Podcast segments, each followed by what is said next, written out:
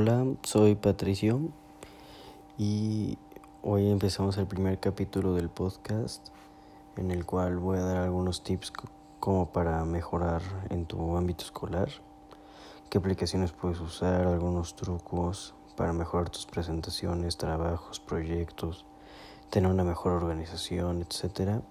Bueno, yo lo en lo personal lo que me gusta usar para manejar mi agenda es la aplicación de Microsoft que se llama Microsoft To Do. Es una aplicación bastante sencilla en donde metes las tareas que necesitas hacer, les pones una fecha de caducidad y es como un checklist que vas marcando. En cuando vayas terminando la, la tarea, la puedes marcar y te deja de aparecer. Esa es la que yo uso para para, mis, para mi agenda y para saber mis tareas pendientes.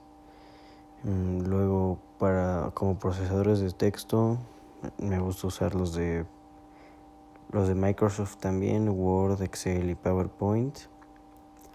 Y específicamente en PowerPoint me gusta mucho eh, utilizar las ideas de diseño que nos da esta plataforma, que nos ayuda a tener una presentación más llamativa, con una mejor paleta de colores que puede ser mejor vista por el profesor. Eh, como ahorita en clases en línea me gusta usar Zoom. Eh, es una muy buena plataforma, bastante sencilla de usar y es la más completa. El único contra que tiene es que tiene sus sesiones de 45 minutos máximo, pero con un plan premium se puede resolver bastante sencillo.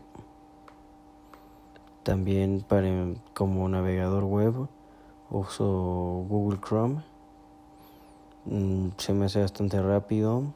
Eh, las descargas son seguras y tiene muy buenas herramientas dentro de él.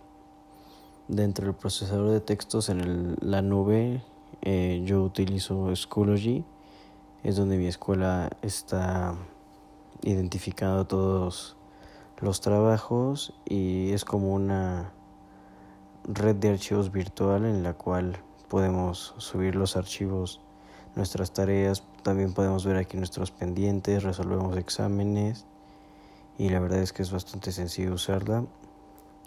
También utilizamos Google Classroom en la cual también hacemos lo mismo que en Schoology, nada más que también lo ocupamos para tener una mejor variedad.